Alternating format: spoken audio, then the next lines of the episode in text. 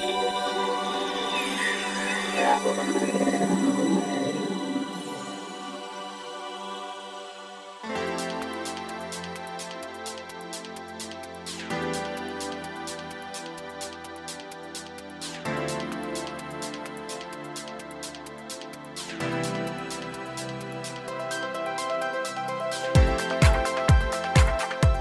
んにちは、ゆきです。が第427回の時間がやってまいりました。早川さん、今週もよろしくお願いします。よろしくお願いします。今週はいい夫婦の日です。あ、こそうですれはもう決ね。まっております。これいい夫婦の日っていつできたんですかね？ここ5、6年ですかね。これね、これいい夫婦の日の話でちょっといきなりすみません、あの脱線して申し訳ないんですけど、これ誰が作ってんだろうね？あるんですよ。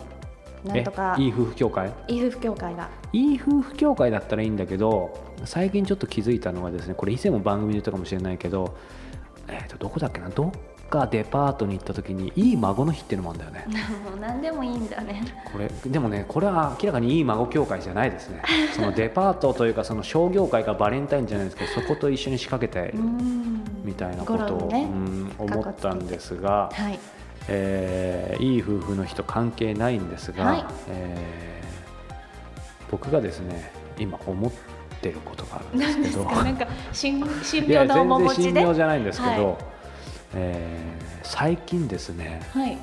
昔ね先週のエンディングで映画館の話なんかもしれない、うんうん昔結構ハマってたことをですね大人になってからもすると面白いっていうですね、まあ、映画とはちょっと違うんですけどもノスタルジーあふれる、えーある遊びに最近ハマってましてですね。えー、何ですか？なかなか時間と相手がいなくてできないんですけども、えー、最近人生ゲームに。あー好き。好き？好き好き好き、ね。えそれは何でなさってるんですか？ボード僕はですねボード？です。はあ一人でやってるの？僕はですねある友達ごくまれにですけどもう本当久々に友達の家に行ってですねいやえー遊んだんですけども、えー面白いねあの子供を乗せていくんですよね。しかもなんかやっぱ平成に入ってからって話古すぎるけどなんか今かなりリニューアルされてるんだけど結局ノーマルバージョンが一番面白いね。あのいわゆるザ昔の人生ゲームでしょ？そうそうそうそううんうんうんやることあんのやってました昔今だってあのボード版持ってる方が珍しくないですかそして大人買いじゃないけど普通に2800円ぐらいだから安いよね宝トミーか忘れたけどねえいやそもそも思ったのがほらゆゆきさんあんまゲームやんないかしら桃太郎鉄道。好きです桃鉄。あ桃鉄ね。あまさかゆきさんからそうだ。桃鉄今この時代だからアプリがあんのかと思ったらありますよ。え？iPhone アプリあったありますあったんだけただ有料版なの。20年をやるためには800いくら。あれ意外と同じ穴の無地な系ですか？それも私で3日ぐらい前に調べたばっかりあなの。本当、うん。じゃあこれ結構俺感覚出ててこれ今時代を捉えてるかもしれませんね 聞いてる方の。え有料版ある？あるよ。最近出たのかな？1年は無料なんですけど。あ違う俺も買った。いやそうなんだけど一人でやるよりやっぱりなんかオンラインで対戦とかそれないよねあ多分。私オンラインで対戦はしない。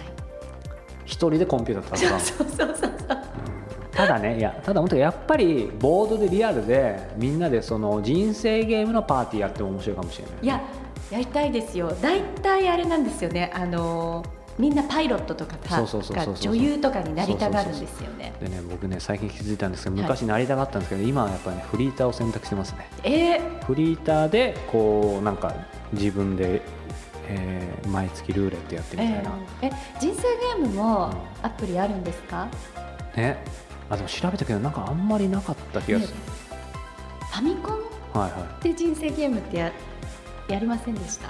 プレステじゃないか。ちょっと世代がすみません先ちょっと輩ちょっとちょっと。あるんじゃない？いやいやあったんですよ。あったんだ。もうそれをずっとこう田舎に帰って、はい。い、とことはいはい。はいやるのが、こうすごいちっちゃい時の思い出で、ね。ファミコンとか懐かしいですね。そうそう。なのでねあのよかったです。意外と的外れでもなくこれじゃあ皆さんもねたまにはねこれ別に友人で集まってもいいし。それこそ餃子でも？そうそう餃子と人生ゲームでもいいですしね。キクタスでも機会があるがキクタス主催の人生ゲームよくわかりませんが、ただあの人生ゲームのその何でしたっけああいうの。止まるうんものとかを、マスね。あそうマスとかもいろいろね自分たちなりに変えても面白いんでしょうね。そうそうそうそうでもあれやっぱりさ老若男女ひょっとしたら国籍も言葉さえ訳せばできるから。できますよね。で結局あれしかもルーレットだから完全なる運だよねほとんど。そうですそうです。なんか頭使わなくていいから、うん。僕はあの頭が悪いのでですねなかなか囲碁将棋とかそういう先読みするのはもう疲れちゃうんですけどもただルーレットを回すだけみたいな。あなんかまた今月の最初と一緒でやりたくなってきましたよ、人生なので、はい、良いこと良いものにするほどではないんですがちょっと裏良いこと良いものな感じでね。人生ゲームぜひ皆さんチェックしてみてください。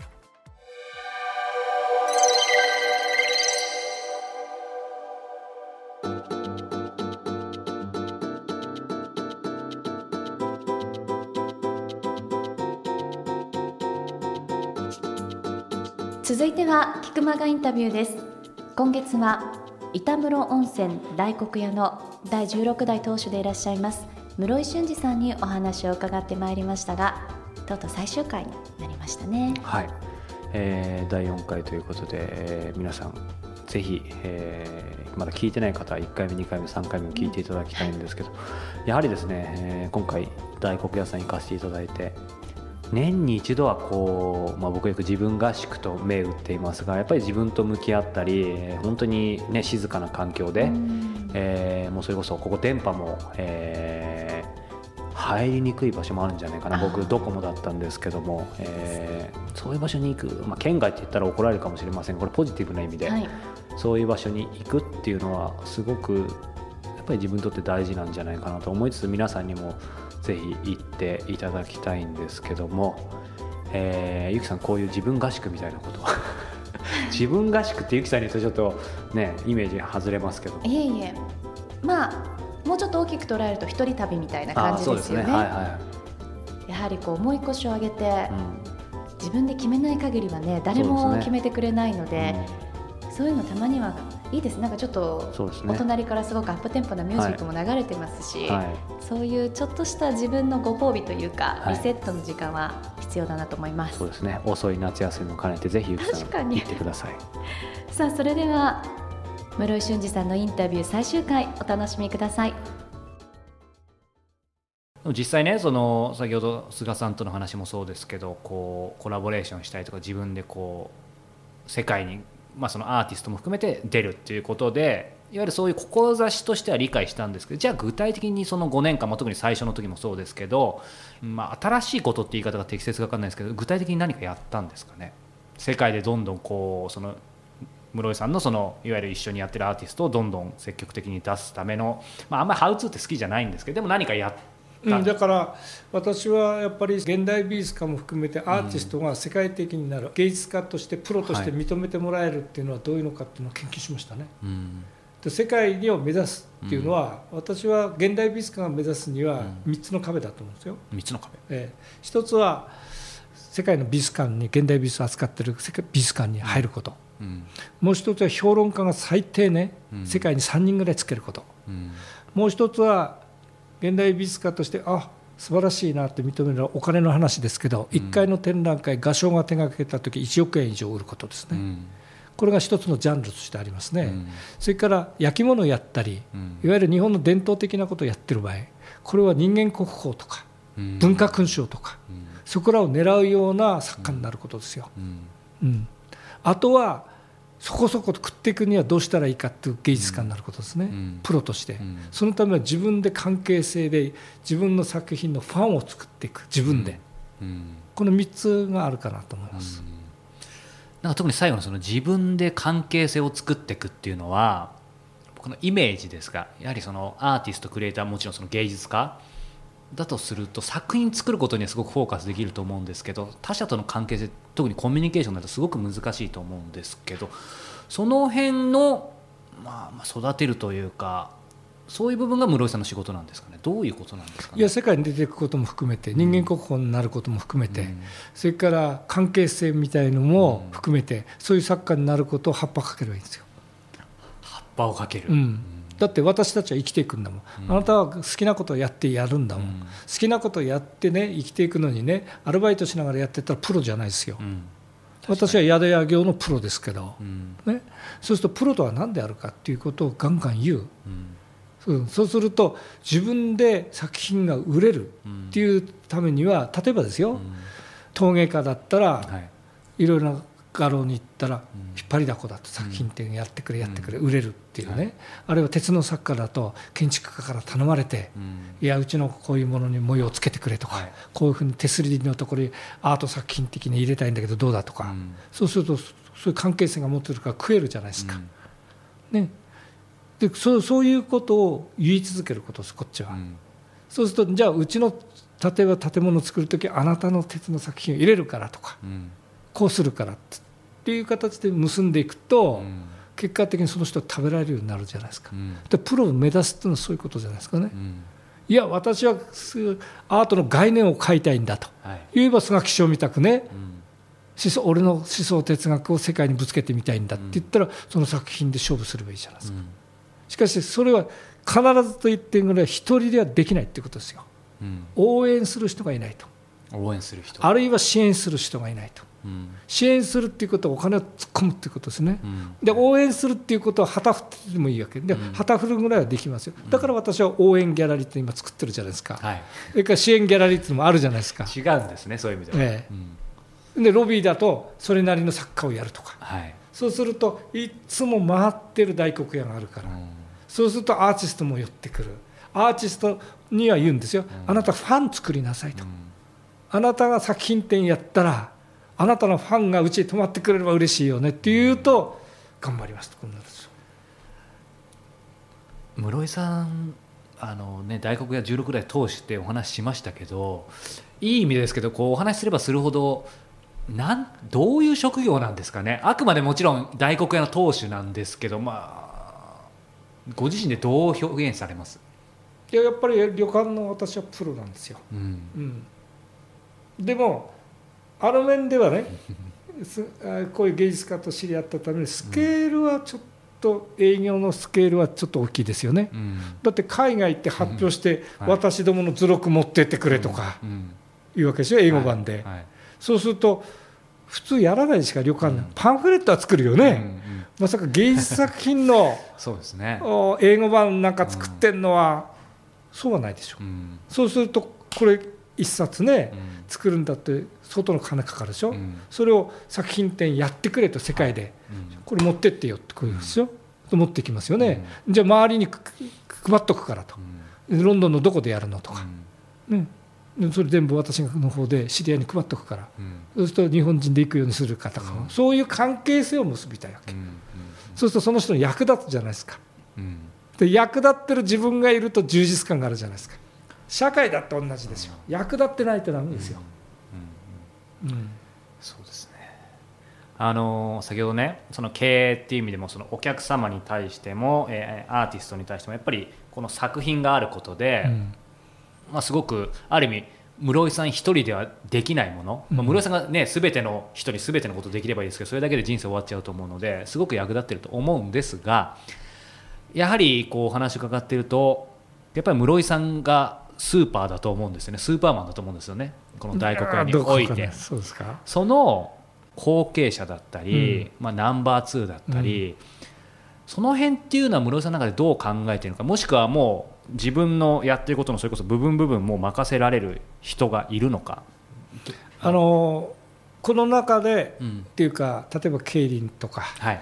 調理部とかうん。フロントとかっていう人たちはおります、うん。で作り上げました。さっき言ったように共感できる人たちをね、はいただ問題は全体の社長なんですがそれで私の長男にはこう言いました。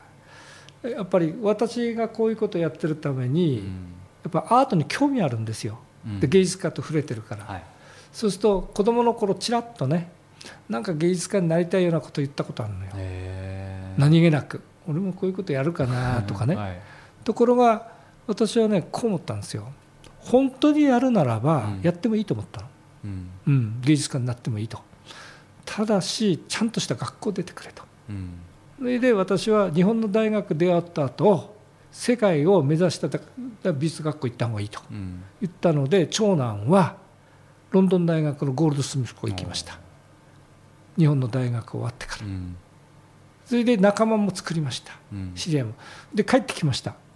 えー帰ってきて今2年ですが、うん。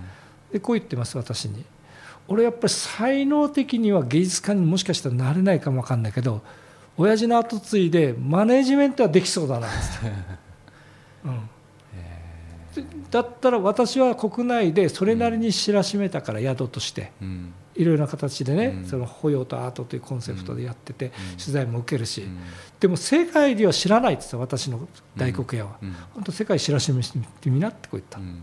で今現実に今度、えー菅さんの応援でミラノに今行ってます、あそうなんですね。はい、でニューヨークももちろん行くっつって、うんそれからえー友達にも香港で会ってくるとか、うんゴールドスミス出てますからロンドン大学の。それは大きいですね。そうするとうん世界を回回りながら見ていてただし必ず後継ぐっていうんですよ私、うんううんん、だから今のうちは自由にこう見させたり何かやらせてもらえないだろうかって、まあ、私がお金続くならねやってもいいけど あなたは世界回ってる間に厳しくならないように俺も努力するからと、うん。まあ、今息子さんにも投資してるってことですね、うんそういうそういう面で投資してます、うん、だから息子に投資本当に投資してますね、だから息子は帰ってきて、はい。でもいろいろなこと改革しました。うん。例えば情報チャターとかね、うん。そういうものを私にもやれって言ってやらせてたり、うん。うん。それから情報はそういう面ではきちっとインターネットなり何なりやったりと私が教育受けてうん。彼から教わってやってますよ少しずつ。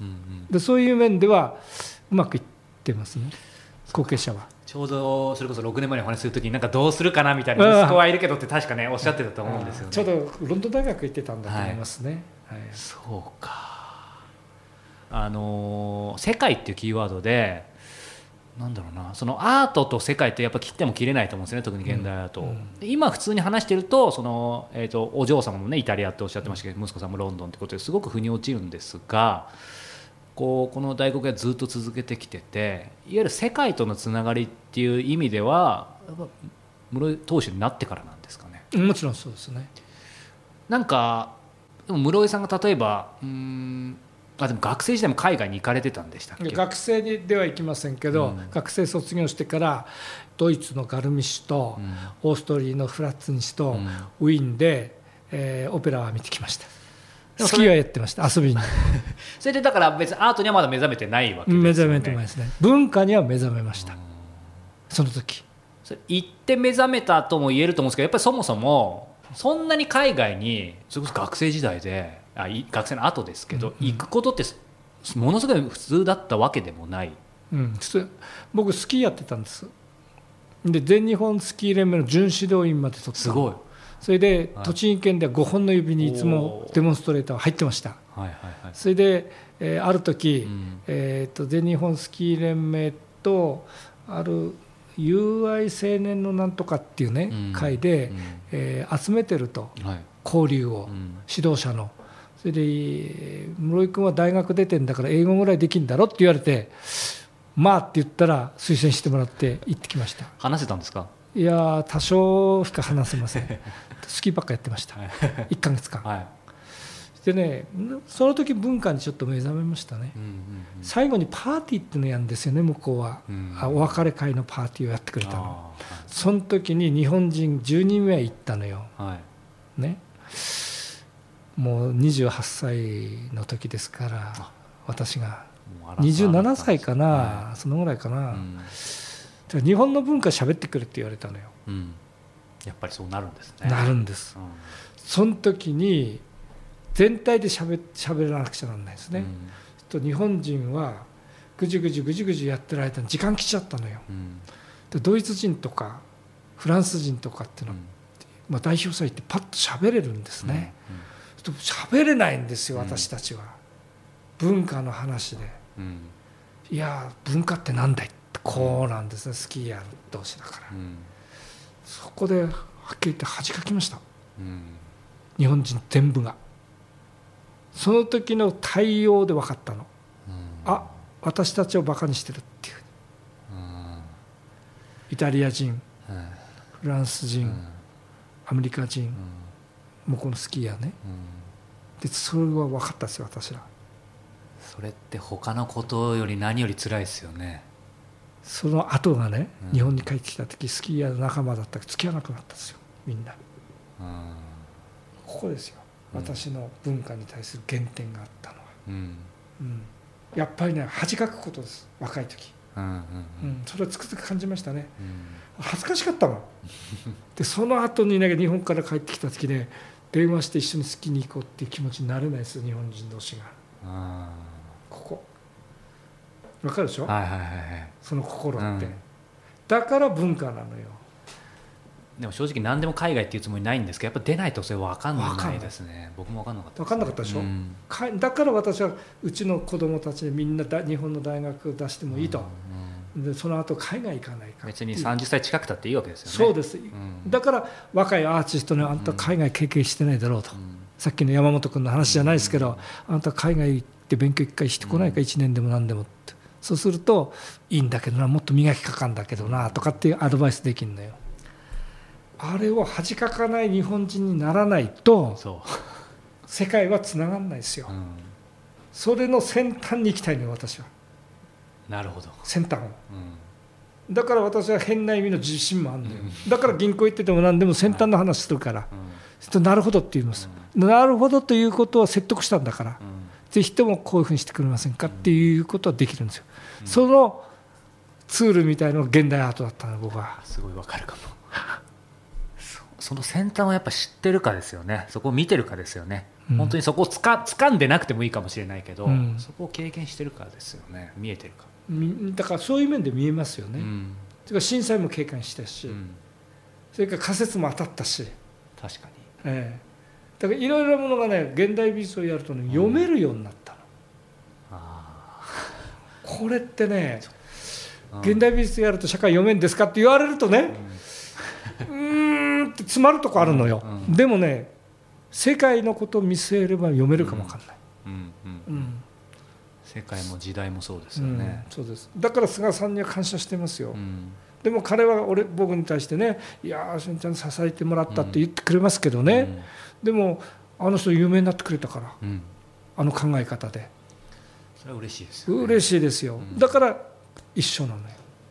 あのー少し話変わりますけど、室井さんの、えー、とある書籍の中でですねちょっと細かい言葉は間違ってるかもしれないですけど商品ではなく作品を作るように経営してるっていうキーワードがあったんですよ。でこれってまあいわゆるデザイナーと、まあ、クリエイターとアーティストって言った方がいいかな、うんうんもうちょっと言うとそれを発展して考えるとアートと経営が両立するっていうのはえー、と経営者じゃなくてですけど今僕自身もかつてそうだったんですけどやっぱりその好きなこととかいわゆるやりたいことライフワーク大好きなことと,、えー、と本当にそれで生活すること起業すること経営することのなんだ両立もうちょっと言うと好きを仕事にすする好きをで飯が食えるっていう部分にも通じると思うんですよね、昔からそのす芸術とさっきの話じゃないですけど飯が食えるって別の話、うん。でも室井さんはそのご自身も含めてですけどなんかそれ両立させてる中にあると思うんですけどいわゆる好きを仕事にできる好きを飯にできる人とできない人、うん。まあ、それ企業という意味よりもうちょっとこう普通の人に落とし込んだ時にその境目ってどこにあると思いますかね？やっぱり芸術家の人たちは好きなんですよね、うん。その時に自分をこう極限に追い込んでまでもやりたい自分がいるのかどうかっていうことを自覚することができる人、うん。この人だけが生き残れると思うんですよ。うん。だから何万人一人ですよ芸術家が食べていったり、世界で扉を開けたりするのは。うん。でそれって何万人一人だか憧れじゃないですか。うん。でそういう人間になることが、うん。実はモチベーションが上がるっていうことですよね、うん。うん、でそそこをいつも考えてないと、うん。うん。それって今その芸術家アーティストっていうくくりで話してますけど、うん。その枠を外して、うん。その境目っていうのは室井さんも多分アーティストそうじゃない人も含めてそういう人って見てきてると思うんですけど、その境目って何なのかなと思うんですよね。一つは自分に甘えないってことでしょうね、自分に甘えない、うん、僕旅館業の親父としてもしかしたら食っていけますよね、もちろん、ううん。ん、でもそこに甘えてしまったらうん。前進しないじゃないですか。うん。ということ停滞することですよね。うん。で停滞しないで最後まで死ぬまでうん。何か充実感のある生き方をしたいっうんていう思う自分がいないとダメですよね。うん。それの代表者がアーティストだっつってんですよ。うんうんうん。そうですね。だって作り続ければいいので彼らの幸せは一つあります。私と違うのは、うん作品残りますよ。うん私は何が残るんだと。いうことを考えてみたんだ、うん。うん、教えが残ります。考え方が残ります、こうやって大黒屋を私は、ね、何十年も支えてやってきたと、次の人にバトンタッチするようんそのバトンタッチをするときに私はおかげさまでせがれが継ぐっつったから、よっしゃと思ってですね、うん。スタッフは育てられるっていう自信はあったんですよ。共感する人さっき言ったはいはいはい。リーダーとして、うん。でもす自分のせがれはどうかなって不安はありました。うん。でも継ぐって言ったから。うん。自分が後ろ姿を見せてきたり喋ったことが、もしかしたらうん。良かったのかなっていう自分も言いますね。うん。失敗するかも分かりません。うちのせがれもしかしたら分かんないですよ。まあわかんないですよね。これ。うん。でそこがうん。生きるってことじゃないですか。うん。生きるうん。でそこの生き様を見せつけられる自分うがん。喜びと感じる自分がいるっていうことがか結局なんか魅力なんじゃないの、そうですね。確かにそうだな。これなかなか番組で伝えられるか分かんないですけどさっきねあの倉庫美術館とかの帰りに室井さんはやっぱりその「場」っていうキーワードをずっとおっしゃっていて僕は勝手に自分なりに解釈したのが室井さんやっぱりそのアートそしてこの、まあ、旅館も含めてあとコミュニケーションも含めてその場を作ることでえー世の中の役に立ちながら、うん。経営もしながら、うん。アーティストも育てながらっていうことだと思うんですよ。なんかそういう場うん。を持ち続けることって短期的に見るとそのお金にならないとかお金だけじゃないっていうことをすごく感じるんですけどその辺ってなんか室さんの中で感じることとか思うことあと若い人に何か伝えられることってありますか？あのまず場を作るというのはね全体的なことなんですね、うん。それは例えばこういうインタビューを受けるの場を作る、それからこういう場所でご飯あご飯食べたやつのこう場を場のうん。それはある面で空気も作るんですね。あ。それはまさしくその通りなんですその時にもう一つ細かいことを言いますけどね。場と場所は違うんですよ。あ場と場所は違う、うん、で掃除をしなさいっていうのはその場を掃除しなさいとは言わないですよ。うん。この場所を掃除しなさいと、うん。うん、で明確に伝えられるのは場所なのよ。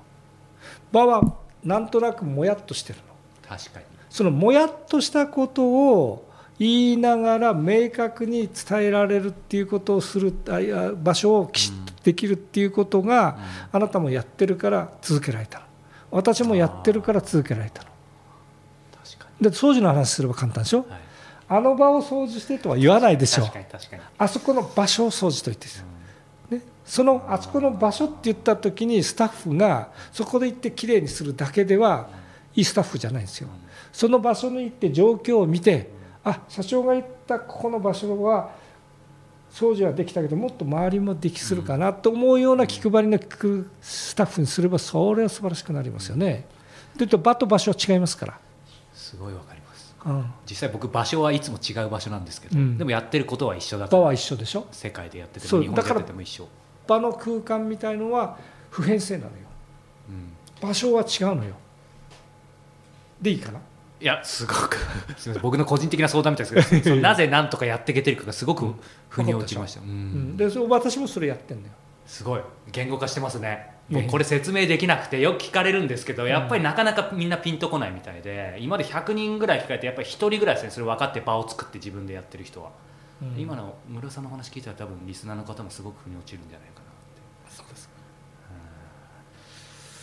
あのー一つ聞きたいのがやっぱりそのアート食わず嫌いな人にやっぱり考えるより感じるっていうのは以前もお聞きしたんですけどもうちょっと突っ込むと村さんご自身にその自分の感じる感性を磨く高めるもう最近そういう意識すらないかもしれないですけどあえて言うとそういう磨く高めるためにしてること心がけてることちょっとハウツーっぽいですけどあえて言うと何がありますかね？あの季節の変わり目を自分の中で実感でするってことです。季節の変わり目を実感する、例えば今日私洋服長袖です。はい。3日前まで半袖だったです。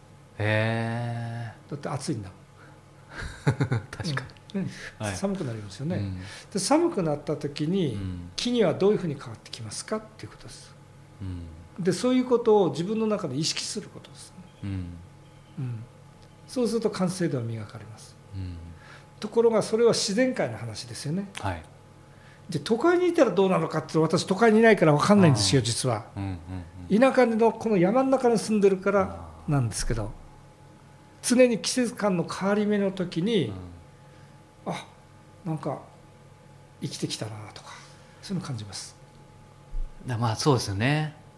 そうするとやっぱり東京にいる人もそうですけどねちょっとハウツーになっちゃいますけどそれは瞑想かもしれないし普段と違う場所を通って帰ってみるとやっぱ何かそうしないとなかなか難しいですそうよね。そういうことです。だから私先ほど菅さんの作品で虚と実見せましたよね、はい、で都会はやっぱり意外に虚が多いんじゃないかと思ってるいや多いですね。うん。うん。例えば、えーウィンドウなんか見るとね、秋風に見せたり、うんうんそれで、えーあの例えばファッションやってたり、うん。うんと私のところはそれ必要ないのよね現実だから実だから。ほとんど実ですよね。うん、ところが今日も大切だっていうことも分かんないと。だから私は都会に出ますからうん。1か月に1回。うん。で今日見てくるわけ。今日が大切っていうのはあの聞いてる方に分かるように言うとなどういうことなんですかね？要するに物事というものは、ね、例えばね私どもはああの神社に行きますよね。はい。で神社に行ったり、す例えば正月にはい。行く人います、うん。で何しに行くのかっていうと自分の心を鏡に照らし合わせてるんですよあれ、うん。でで自分が実なんですよ。はい。自分の心があるわけ実という、うん。ところが神社っていうのはほとんどが守り神は鏡ですから。あそうすると自分自分がそこに行っーてうん。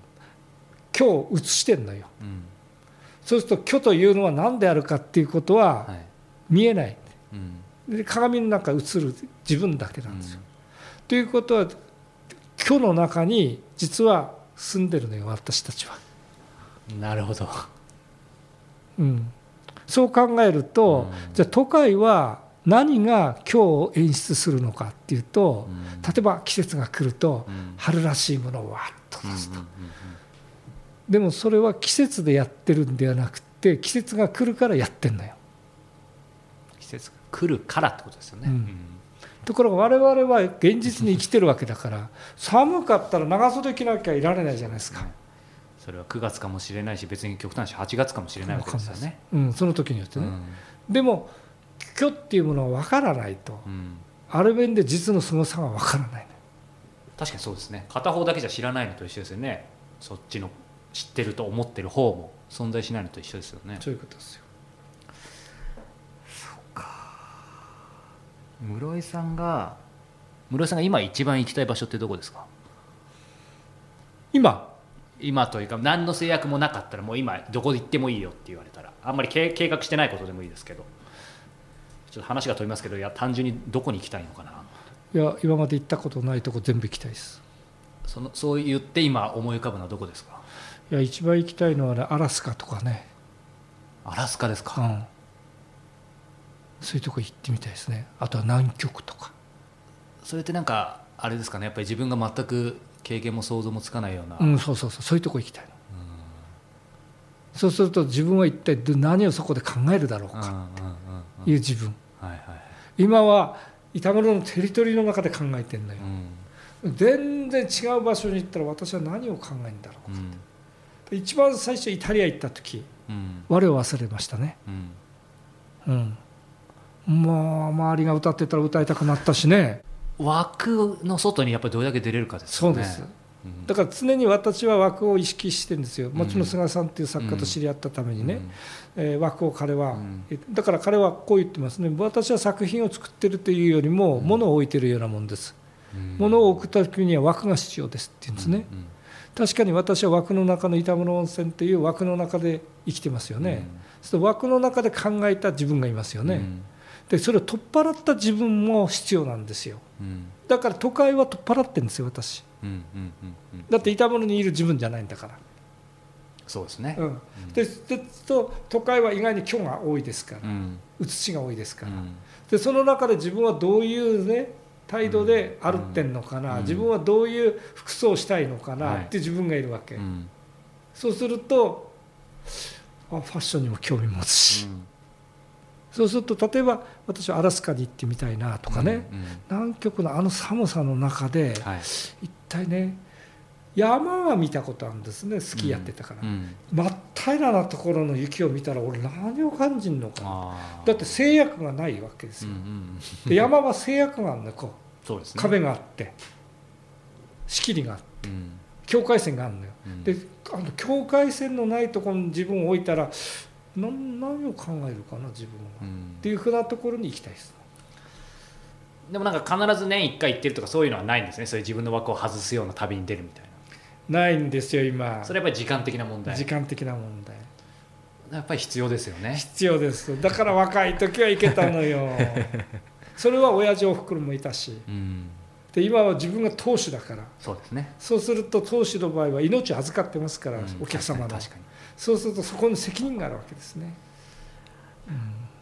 あのー最後になんですけど、はい。これから、えーまあ、概念的なことでもいいですし具体的なこういう、まあ、何か企画をやるでもいいですけどこれからの室井さんは、まあ、大黒屋何をやっていくんですかね？あのまず私アートの件では公募展をやっておりますから11 12回目ですね今度ね、はいでそれはやり続けたいと、うん。で菅さんにそれ相談したんです。あなたはもう世界的になりますから、うん。あなたが審査員でずっとやってくれませんかって言ったらね、うん。審査委員長やってくださいって言ったらうんって引き受けてずっとやってるんですよね、で彼がもうやれなくなるところまでは続けたいと。うん。それでその中で選ばれた人たちから、はいある面で世界を目指す人たちに支援したいんですよ。うん。で世界を目指す人たちを見極めるためにはどうしたらいいかっていうと、関係性を持ちながら、うん。大黒屋で。うん。で、まあ、修行組もおりますけど、はい。その公募展の20人に入った中でうん。志みたいのを強くうん。教えたいと思ってるんですよ。そうすることによって社会に芸術家がどうやって貢献できるかっていうことが教えられると思うんですね。うん要するに好きだとか嫌いだとか言ってる間はうん。まだダメだと思うんですよ芸術家が。うん。社会に俺は貢献するアーティストなんだってでっかい志を持ってね、うん、そうするといい影響を与えますから、うん。そ創造的に生きないとうん。文化性は上がらないって。うん。その創造的に生きる人間を私のテリトリーで場所と場でどこまで作れるかっていうのが私の今のところ夢ですね。確かに室井さんおっしゃったようにそのアートって本来普遍性のさっきおっしゃってたこのさ最上にあるけどややもするとアーティストの人はその、ね、どうだまではいいですけどその社会に対してっていうところまでなかなか考えられない人もいるかもしれないですけど、うん。今そこをやれると全くできる次元が変わってきますよね世の中に。ある面でね。うん。それが夢ね一つは、うんはい、もう一つはねやっぱり自然界で食べてますからね温泉で、うんこの自然界の良さうをんどう守り続けられるか、うん。うん。そうすると文明の原発がありましたから、ああいうものをどうやってなくせるのか、うん。そういう社会をうん。できたらいいなっていう心の中のどっかにあります。うん。うん。っていうのはそこのキーワードは何だろうかっていうと、よく幸せの国うん。ブータンとかありますよね、うん。で人間が幸せに感じるっていうのは一体何なのかと、うんないものねだりを日本人はしてきたんではないかと、うん。要するに豊かでないから豊かになりたいとか、はい。物がないから物を欲しいとか、うん。でもそれ意外に達成し始まった時に迷ってんじゃないかと、うん。みんな。うん。で迷ってる時に迷わない生き方っていうのを何か見つけられないだろうかって、うん。実はいろいろな角度から学ばせてもらってます。うん。それを自分の中で提言将来できたらいいなと思ってる、言葉にしてね。え迷わない生き方。えうん。こうやったら迷わないよあなたって、うんそそれを学びに来てもらいたいとかってね、うん。思ってるんですどこから。っていうのは私はこの場だから、大黒屋が学ぶ場になればいいなと思ってるの、ああそこに学びに行こうかって、うん。うん、で何を学ぶんだいやとりあえず行ってみようよって、行ってみたらこういうことを学ぶ、っていうのは勝代さんから教わったんですよ僕が今うん。人間国宝の、はいちょうど今やってうん、今やってて。あの方はやっぱり迷った時にねうん。私に言ったのは私何気なくだけど河原でも行ったら見つかんじゃないのって言ったのね。うん。あれってねそしたら相手が「いや見つかった」って来たのよ。うん。あれ無意識に言ったんだよね。うん。でもそれを意識的に言えてうん。その相手によってその意識的に何かをさできる人間になったらね、うん。これ示唆できるよね、うん。確かに。でそういう人間になりたいなと思ってその時は面白いことになりそうですね、なりたいなっていう自分がいいんだよ。なんかねいつか息子さんにバトンタッチしたとしてもなんか大黒屋にはなんかその宿の顔ともう一個なんかそういう、ま、学びのところで 当主いらっしゃるかもしれないですね、うん、分かりませんけど、うん。でもそこはね夢なんですよ私、うん。なんかあるだろうと普遍的なもので、うんこういう人はこんなって充実感のある生き方できるよってこういう、うん。で自分は今そうなんですよ、うんうんうん。充実感のあってはい。非常にこういいんですよね、うん。でもそれを全部の人がそうかっていうとやっぱ体験の違いがあるし。そうですね、ね、うん。情報の違いがあるし、ご縁の違いがあるから、うん。でもそういうものをこう乗り越えた中で何か見つけられないかなっていうふうにが夢です。うんこの2つ夢あります。楽しみですね。でもなんか個人的にはすでに大黒屋もそういう場所に少しずつなりつつあるような、そうですか、それは。感じを受ありけますけどは。はい、ということで話はまだまだつきませんがもう2時間半もお話をこれ実際どのくらい編集されるかわかんないですけど、はいはい。ということで僕、えー明日帰りますがまた2泊目も楽しもうと思います、えー今日は菊間が162人目のゲスト、えー、板室温泉大黒屋16代当主の室井俊二さんにお話を伺いました。室井さんありがとうございました。ありがとうございました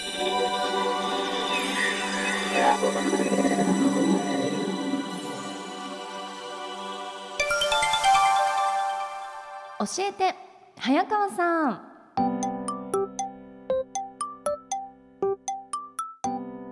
さあ11月2回目の教えて早川さんはポッドキャストネームケンジさんからいただいております、早川さんこんにちは。税理士をしているケンジです。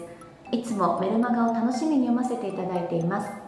ポッドキャストのセミナーを開催されているようですが興味はあったものの自分のビジネスに効果があるかどうかわからなかったので参加を見送りました。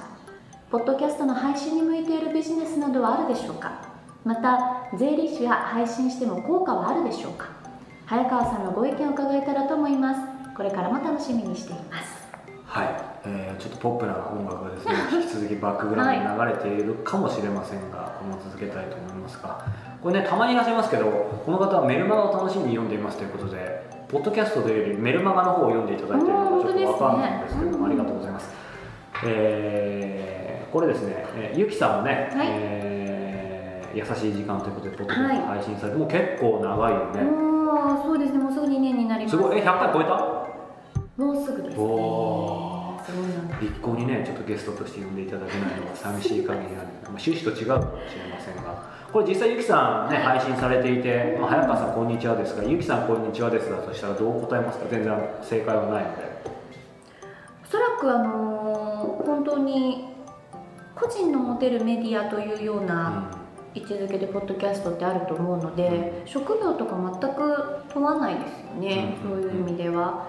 でまあ私の場合は一応まあ配信をお手伝いさせていただいているという立場ではあるんですけれども本当にまあ音楽関係のお仕事をしているところの会社さんのまあ番組なんですが、そういう場合っていうのはまたその宣伝みたいな、あの一助もになっていたりするので本当使いようですし、まあこうでなきゃいけないというルールもないので、とてもこう気軽にできるものじゃないかなって思いますよね。なるほどね、まあ、使ってるだけにすごく説得力あると思うんですけども実際配信してみるとその個のメディアってありますけど、はい。あこれメディアなんだなと感じたことってありますか？やっぱこうリスナーさんから何かこうお便りいただいたりですとか、そういうことがあると思いますけど、今ねさらっと言いましたけどやっぱりそれがこのポッドキャストの面白さ凄さだと思うんですよね、あの僕自身もねもう自分の番組、えーまあ、キクタス創業のきっかけになりましたこの「キクマガの全身人生を改札」始めてというかキクタスを始めてもう8年目ですけど、番組も8年前に始めた時にあの無名にでありながら、えー、iTunes でランキングが1位になって下に BBC、CNN とかの番組があったのを見た時にですね普通じゃありえないでしょそうですよね。番組でも以前も言ったかもしれないけど草野球やってる少年がいきなりメジャーリーグのチームに一緒に混ざってるみたいなもんでそれで上位に行っちゃう。そうそうそうそう、ね。やっぱ面白いものとか何かきっかけがあればそういうフィールドに立てるっていうなんか全部ある意味以前ね菊間がでも高城さんが、えーもう23年前ですけど出てもらった時に、えーやっぱこれからの時代個の時代で本当に面白いものを、えー作ればそういうものを全部、えーぶっ飛ばしていけるっていうまさにその通りだなっていうふうに感じて、えーやっぱりメディアにふさわしいなとツイッターとかフェイスブックとか今いろいろありますし、えー、とそれがいい悪いとか比較する必要全くないと思うんですけどやっぱりよりメディアライクだなというふうに思うんですね。その持ってる感があるよね。自分のチャンネルを。そうですね、うん。これなかなか持たないと実感できないっていうところはあるんだけど、うん。そこが一番大きいなと思うんですがもうちょっと質問に深くお答えしていくとですね僕としてはやっぱりそのゆきちゃんもちょっとさっき言ったけどこう出す人はい。もうちょっとプレイヤーに向いてるかなと思うんですよね。もちろん企業で、えーやっても、えーやり方で全然効果があると思いますし僕もねあの企業さんのプロデュースさせていただくことはありますけども具体的にやっぱりそのコンサルタントの方だったり、まあ、この方税理士さんもそうだけど事業、えーアーティストクリエイターえーあとね、えー、キクタスでプロデュースさせていただく方に多いですけども作家さん著者さんそうね。そういう方がすごく多いですね。で実際うちのキクタスからも税理士さんお手伝いさせていただいている方がいるんですけども本当に授業ピンドンピシャだと思っていてこれこの方に合わせるわけじゃないんですけども例えばねゆきちゃんに聞きたいんだけど、えーゆきちゃんもお仕事柄、例えば税理士さんだったり、まあ、他にも事業の方ってお付き合いあると思うんだけどもしゆきちゃんが今起業してですね起業じゃなくてもいいけど、えー何か税じゃあ税理士さんにしましょうまさに。税理士さんを選ぶ時って何にも知らない時うん。にどうやって税理士さん選ぶうーん本当にもうそういうことって逆に疎いので、うん。それこそこうその方の実績とか何かっていうことを私自身が理解できることが少ないと思うので、うん。何かこう自分の中で信用できそうとかこの人なら何かわからないことをこうお任せできそうっていう、なんかもう本当に自分の中の価値観というか、個人的な感覚でやっぱ選ぶかもしれないです、うん。私は。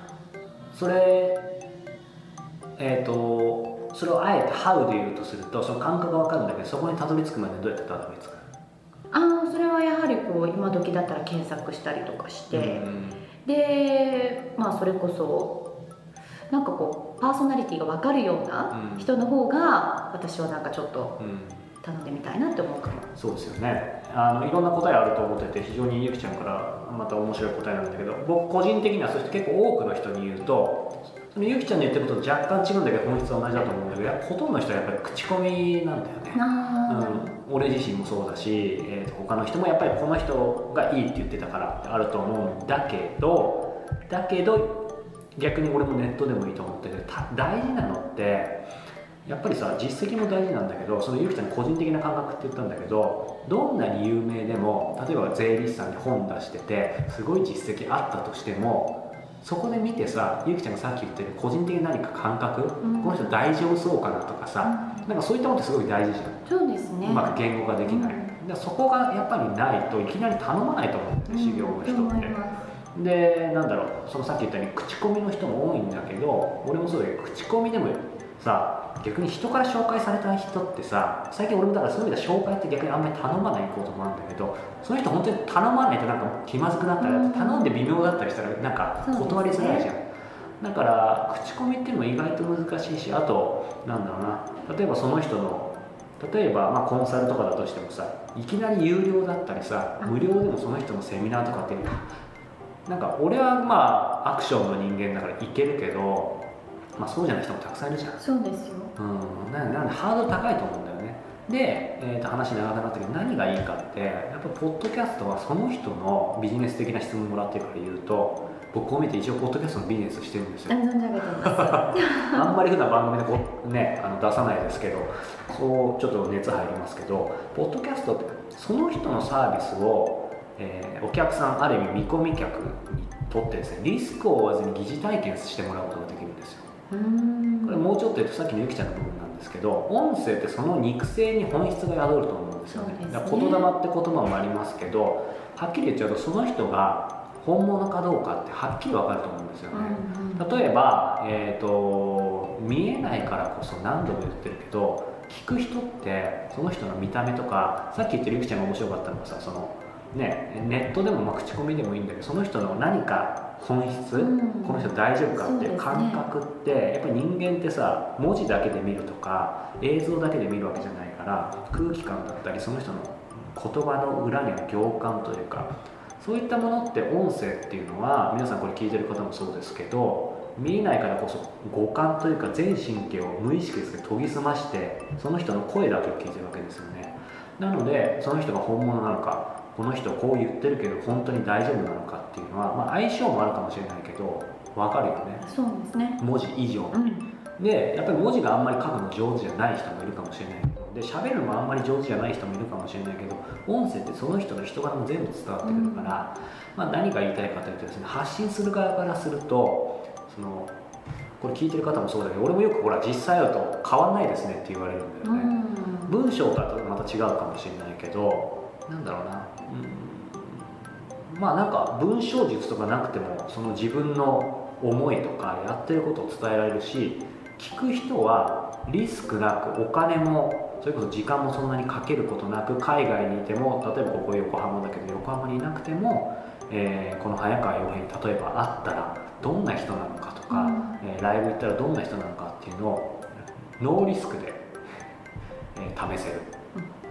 ていうのが、えーこのポッドキャストの最大のメリットだと思いますつまりビジネスを仕掛ける側からすると時間と場所を超えて自分の分身が、えーセミナーや何かを行うことなく自分の良さ自分の魅力を、えー永久に、えーずっとどこへでもえー届けてくれる。そしてそれをね会ってくれる人は来てくれるし会わない人は来ないというだけなので、まあ、双方にとってハッピーだと思うのでやっぱその辺が大きいのかなと。そうですねなので、まあ、ゆきちゃんがね今先ほど言ってたこととやっぱり重なるのでそこは音声の本質かなと思うんですが余談ですけども、えー映像と音声これそれぞれ強みがあると思うので、まあ、僕はねあの理由があって、えー音声にこだわっているとは以前もお伝えしたと思うんですけどもじゃあ映像はダメなのかというとそんなことなくてですね、えーこのポッドキャスト番組「えー聞くまま」では基本的にやってませんが他の、えー聞くとしてプロデュースさせていただいている方は場合によっては映像一部を配信していることなんですね。でこれ映像が一番ビジネス的に効果的だと思うのは音声は先ほどお話しているパーソナリティですよね、その人のパーソナリティを伝えるんですけども、はい商品。例えば、えーキクタスが車を作ったとします。キクタスという、まあ、レクサスじゃないですか そうしたらそれはどんなに言葉で伝えるよりもやっぱり百聞は一見にしかずということで、まあ、ジャパネット高田の高田さんだったら話は別かもしれませんがやっぱり映像って大事だと思うんですそうですね。なので基本的にプロデュースさせてもらっている時に、えー相手にお伝えしているのはえーパーソナリティを伝えるなら肉声、えー映像や例えばその方のセミナーだったり何か作品を伝えるんだったら映像を、えースポットで配信するのがいいんじゃないかと。つまり商品ですよね。そういったものは映像の方が向いてるというふうに思います。なので YouTube なんかでもそういう映像を配信するのはいいと思っていてパーソナリティは逆に音声を配信するのが、えー僕はこの8年の経験で間違いないというふうに思っています。でですね、えー僕の、えー経験でお話ししています。そんなにずれていないとは思うんですけどもやっぱりこれねゆきちゃんの今の話もありましたけどもずっと続けている方の、えー言葉っていうのはすごく説得力があると思いますので、うん。はいえーもっとポッドキャストの魅力どんなものなんだろう配信するとどんなことが向いているのかっていうことはですね、えー詳しくは以前お伝えしましたが、えーおかげさまでこの7月かな、えー、キクタスでお手伝いさせていただいている番組が1億ダウンロード突破、えー累計しましたので、えー人生を変えるポッドキャストの聞き方使い方ということでですねこの「聞くまま」にも配信しているんですけども、えー、キクタスでポッドキャストを配信している各界のトップランナーの皆さん、えー例えば石原明さんだったり本田健さん小坂雄二さん、えー和田博美さん、えー松田美弘さんら皆さんに、えー僕が直接この辺り、えーポッドキャストってどんなものなんだろうどういうところが、えー効果あるんだろうなんてことも、えー彼らの声を聞いていますのでぜひ、えー興味あればこちらもチェックしてみていただければと思います。なんか久しぶりに仕事したね、さすがです。はい、たまにはね仕事しないことですけどポッドキャストのことであればまたあのもちろんぜひ何かあれば、え皆さんにお便りいただければと思います。ケンさん参考になったと思いますので。さあそれではこの番組ではですね本日のケンジさんのようにさまざまな質問を募集しております。キクマがトップページに入っていただきましてそちらから質問を早川さんにお寄せください。質問を番組内で採用させていただいた方には Amazon のギフト券500円分をプレゼントさせていただいております。そしてまた早川さんに直接相談したいという方はライフアップデートセッションも不定期で実施しております。詳細は傭兵早川 .com のイベントページをご覧ください。今思ったけど俺やっぱ職業がよく分かんなくなってきたね。何がですか？インタビューあだしポッドキャストの仕事してるし軽装ドマットを紹介してるよね。計算のマッターも趣味みたいな感じでいいじゃないですかね。僕にとっては真剣ですよ。あ軽装ドマットにやっぱどどこまでこうねいいものを探すかってことにちょっと確かにてますから、まあ、常に全力投球なのでね あの枯れることもあるんですけども、えーさあ、えー石平ポッドキャスト恋と仕事と社会の Q&A、はい。先々週もお伝えしましたけども、えー僕が昨年から続けている石平ブックトーク小説家と過ごす日曜日メルマガの、えースピンオフで無料の番組を皆さんと、えーお届けしています、はいえー皆さんから寄せられた恋と仕事と社会の Q&A を毎月毎週一つか、えー僕が皆さんに代わって質問しているんですけども、えー第17回こんな質問が来ています。これゆきさんもぜひ、えご自身の立場になって考えていただきたいんですけども、えタトゥーがある人を好きになって付き合うか迷っています。年齢的にも結婚を考えているのですが親にも紹介しづらいし先のことも考えると踏み切れずにいます。どうしたらいいでしょうか？こんなタトゥーの質問です。うん。やっぱりでも最近、まあ、最近ってあんまり普段じろじろ見てるわけじゃない。やっぱつけてる人タトゥーをつける。なんていうの？タトゥーをしてる？タトゥーを入れる？入れるか。してる人結構見ますけど足に入れてる人も今日電車の中でいましたけど、うん。ゆきさんもしゆきさんこの方たちだったらどうですか？どの立場ですか？このゆきさんがタトゥーがある人を好きになって付き合いか迷っています。付き合わないですねそれはなぜでしょこれも本当に個人的な見解なんですけどうーん私もあんまりこう好まないのでう、躊躇してる段階でお辞めになった方がいいんじゃないかなって。まあそうですね。あのね私たち石平じゃないので、は凡人の答えとしてはですね僕も踏み切れない時点で点々点といいうね感じなんですが、まあただねそうは分かってても好きになってしまったのかもしれないので、えー石平がどう答えるのか、もしくは切っているのか、はい。はい、第17回なので皆さん、えー iTunes、えーもしくは、えー Android の方は、えーポッドキャストのアプリもありますのでそちらで、えー恋と仕事と社会のキャンドルもしくは石平と検索してくれば出てくると思いますので、えーぜひこちらも、えーチェックしていただければと思います。ということで、えー来週5週目ですのでお休みですね。あそうですね。ということは次皆様とお耳にはい、皆様のお耳にかかれるのは12月ですか、早いですね。ねえ12月はありますか？早川さん。ありますか？あそういうことですね。もちろんございます。あ。現時点ではですね来年の3月ぐらい。そうなんですね。結構予定されていますので。もう年末になってしまうのでいろいろご挨拶の仕方も変わるなと思ったんですけどゆきさんね。あんまりこう突っ込むとゆきさんもしくはゆきさんファンからお叱りを受けそうなんですけど。もこれ3回目になりますねもうすぐ僕の記憶では。ゆきさんに過去2回クリスマスネタをですね。あでもえ2回でしたっけ？もう2回やってますので。えー、じゃあ。もうすぐ間違いなく3回目僕らやりますのであのほら友達とこうでもね私今更言うんですけど、は今月はい。11月に10年ぶりに、はもっとかもしれませんけどいはいディズニーシーに行ってきました。え？だから何かちょっと今年の12月はまさかこう最近ゆきさんファンが増えてることを逆算しながらちょっとくすぐるようなエンディングですけどね。あそう？はなのでなんかねかあるかもしれない久しぶりにそういう場所に行ってみて。とはい楽しかったなっていう感想を言うの忘れてました。ゆきさんは着々とあちょっと待ってちょっと待って。軽装のマットは乾いてますがね、ちゃんと水をあげてたとかそういうことじゃない。ああここは余韻でちゃんと残してた方がいい想像にお任せした方がいいよあのー、そうですね。それはそうですよ。そういうことかなと僕はねじこうこの11月にディズニーシーということで、ねね久々に行って、クリスマスの前に。はい。ね、やっぱりほらね、昨年一昨年はね、まあ、事実は分かりませんがもう12月の配信の時に来週はクリスマスですが点々点みたいな感じでしたからね。本当ですか？ねあの今日まだこれ直して11月末ですからあとまだ12月クリスマスまではい。これ1ヶ月ありますから、ゆきさん。言うならば私じゃあ誕生日まであ。私誕生日2月なのでそうですね。あと3ヶ月、はい。あの菊間がもうそれまではい。もう決まってるということですのでね、ね、ゆきさんにはこう、ね、ご結婚されても末永く続けてほしい何の話ですかもう。すみません最近エンディングがちょっと長いんですが、はい、あのいずれにしても、えーね、来月クリスマスお正月も近くなってきましたが、えー皆さん風邪などひかぬように楽しく、えー今年最後の月を迎えましょそれではまた来月です。うさようなら